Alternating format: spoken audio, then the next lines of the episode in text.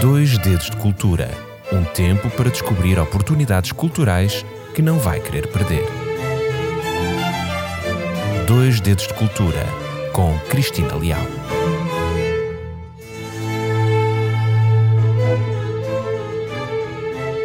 Olá, seja bem-vindo a este que é o terceiro e último episódio dedicado ao luxuoso Espaço de Montserrat.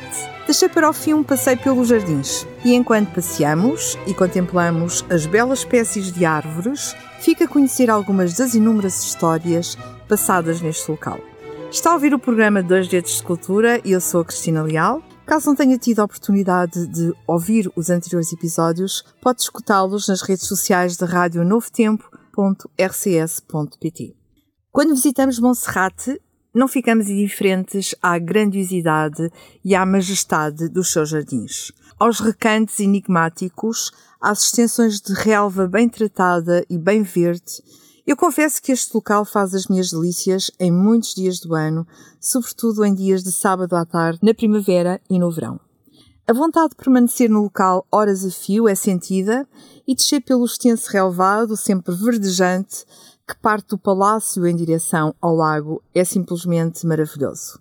Na verdade, a contribuição de Francis Cook não se fez sentir apenas na reconstrução do palácio, mas também na renovação de todo o parque envolvente.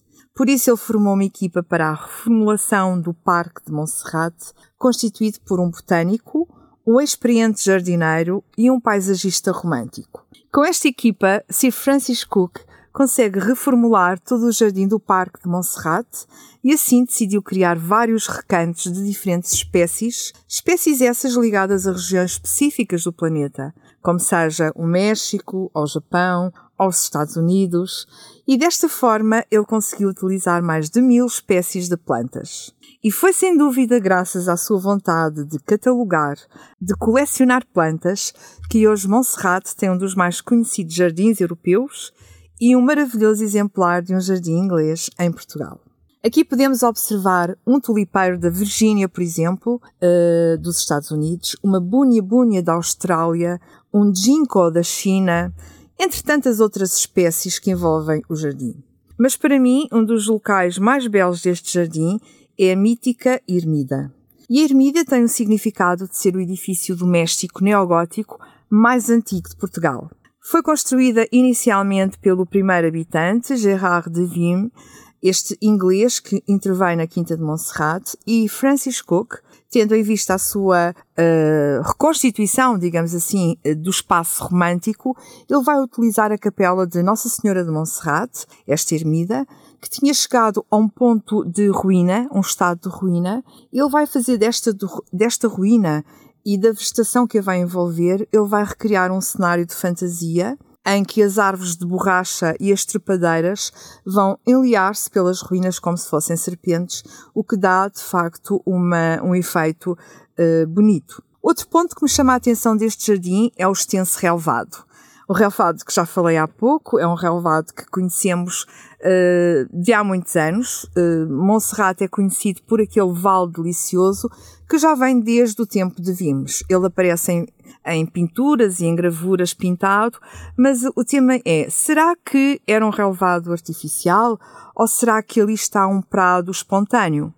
Uh, e pelas descrições dos habitantes de quintas vizinhas, sabemos hoje que este extenso relvado foi de facto criado artificialmente desde o primeiro morador do local e que Francis Cook ampliou este relvado para uma área total de 10 hectares. Está a ouvir bem, 10 hectares. Hoje em dia, se eu disser que aquilo que nós uh, neste local é um hectare de relvado, podemos imaginar como é que seria este espaço com 10 hectares de relva artificial. Devia ser absolutamente deslumbrante. E falar deste local sem desvendar algumas histórias desconhecidas não faria sentido. Por isso, uma das histórias caricatas é de que neste local habitou nos meses de verão a senhora Tennessee. Esta senhora foi considerada a primeira feminista, uma mulher divorciada que, em conjunto com a sua irmã, abriram a primeira loja de corretagem em Nova York. E foi esta senhora que arrebatou o coração de Sir Francis Cook quando ele ficou viúvo. É verdade. E sabemos que foi graças a esta mulher e ao seu legado no local que Montserrat se modernizou. Ela vai dedicar-se a inúmeras obras sociais em Sintra. Vai fundar duas escolas para os filhos dos seus trabalhadores. Já agora fica a saber que este local, nos finais dos, dos séculos XVIII, eh, tinha cerca de 200 uh, trabalhadores. Portanto, ela vai fundar duas escolas para os filhos dos seus trabalhadores, vai apoiar a Misericórdia de Sintra com generosas doações. Todo, todo o dinheiro uh, recebido pela bilheteira de entrada nos jardins era diretamente entregue à Misericórdia de Sintra. Ela vai fazer festas para as crianças que viviam na sua propriedade e vai dar às mães destas crianças tecidos para que elas pudessem estar vestidas condignamente. E aqui neste local também aconteceram histórias próprias de filmes. As mais recentes eu fiquei a conhecer pela leitura de um artigo no Expresso que contava em primeira mão as memórias dos últimos administradores desta propriedade. Em Monserrate, eles recebiam durante semanas ou mesmo meses, como na Inglaterra vitoriana, hóspedes que vinham do Reino Unido. Estes administradores chegaram ao local para administrarem a propriedade, a mando da família uh, Cook, e um, deveriam permanecer no local durante todo o inverno e no verão deveriam sair para dar lugar aos Cook que vinham passar a temporada de verão. Acabou por nunca acontecer porque, entretanto, começou a Segunda Guerra Mundial e esta família, os Cook, deixaram de vir a Portugal. Então, as histórias que eles contam, os administradores, são de facto interessantes. Reparem o que eles escreviam. Vivíamos e comportávamos-nos como se a humanidade não tivesse qualquer problema. Assim passávamos sem remorsos os dias em passeios, piqueniques, ceias e banhos em praias douradas e intocadas, embaladas no que parecia ser um verão sem fim. A cavalo íamos ao guincho, uma praia selvagem, virgem da mão humana, onde montávamos uma tenda e seávamos voltando depois à luz da lua e de milhões de pirilampos para casa, onde nos aguardava um sono sem preocupações. De facto, boa vida que se vivia aqui. Aqui nesta propriedade foi colocada areia, areia da Praia das Maçãs, areia que foi recolhida e transportada em carros de bois para ser usada depois de um banho de tanque, um tanque que era muito maior do que qualquer piscina. Mas entretanto, quando surge a Segunda Guerra Mundial, os dias passaram a ser completamente diferentes. Este local acabou por acolher numerosas personalidades que estavam em trânsito, acabou por dar apoio ao esforço de guerra britânica e foi utilizado também pelo Estado Novo para recepções e serviu de cenário a manobras de contra-informação. E aqui fica mais uma história, uma manobra de contra-informação. Esta manobra aconteceu neste local e terá sido dado uh, um jantar, nesta altura um jantar em honra do embaixador do Brasil, que veio uh, à exposição a Portugal. E hum, neste jantar compareceu o banqueiro Ricardo Espírito Santo e a sua mulher. E sabíamos que existia uma afinidade enorme do banqueiro com os alemães, então os serviços secretos britânicos enviaram de Londres um agente, cuja missão era sentar-se ao lado da mulher do Espírito Santo com o intuito de lhe passar, como que inocentemente, algumas informações falsas. Aqui se fez também contra-informação. Em 1901, quando Sir Francis Cook faleceu, Montserrat passa para o seu filho e posteriormente passará para o seu neto e por fim para o seu bisneto, que também vai herdar o seu nome, Francis Cook. No verão de 1936, Herbert, que era o neto do fundador da casa, já bastante doente, a sua mulher e o, e o filho de ambos, Francis, que era o bisneto de Francis uh, Cook, ainda passam uma temporada em Montserrat mas seria a última vez que alguém desta família iria habitar a casa. A casa acabaria por ser vendida, a casa, o, os jardins, bem como o convento dos capuchos e o seu parque. Todo este uh, bolo foi vendido a um grande especulador por 85 mil libras no ano 1947. Anos mais tarde, o Estado português acaba por os comprar e torna o Palácio de Montserrat, bem como o seu parque, um monumento de interesse público em 1978. Já agora que falámos de histórias, mais uma curiosa.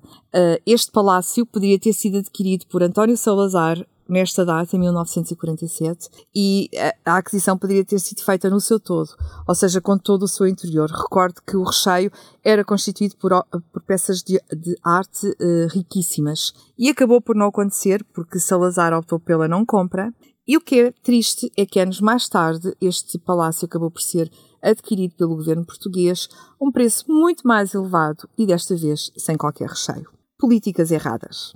Este delicioso local integra a paisagem cultural de Sintra, classificada pela Unesco como Património Mundial da Humanidade em 1995. O parque pode ser visitado todos os dias entre as 9 e as 19 e o palácio entre as 9h30 e as 18 horas.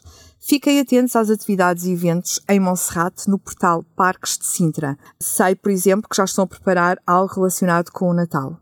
E hoje a nossa conversa já vai longa, mas eu não quero terminar sem lhes dizer que na próxima semana estarei aqui de novo e desta vez irei falar sobre uma exposição com uma centena de obras-primas que fazem um percurso milenar pela Terra Santa através de doações de monarcas e príncipes. Esta exposição vai ser inaugurada dia 10 de novembro, ficará exposta até 26 de fevereiro e será intitulada Tesouro dos Reis obras-primas da Terra Santa. E, e, terei todo o gosto em partilhar consigo as primeiras uh, imagens que irei uh, fotografar deste local.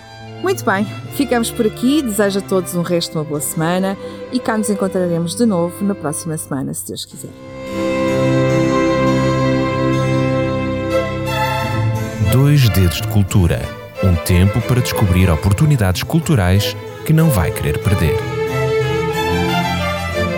Dois Dedos de Cultura com Cristina Leal.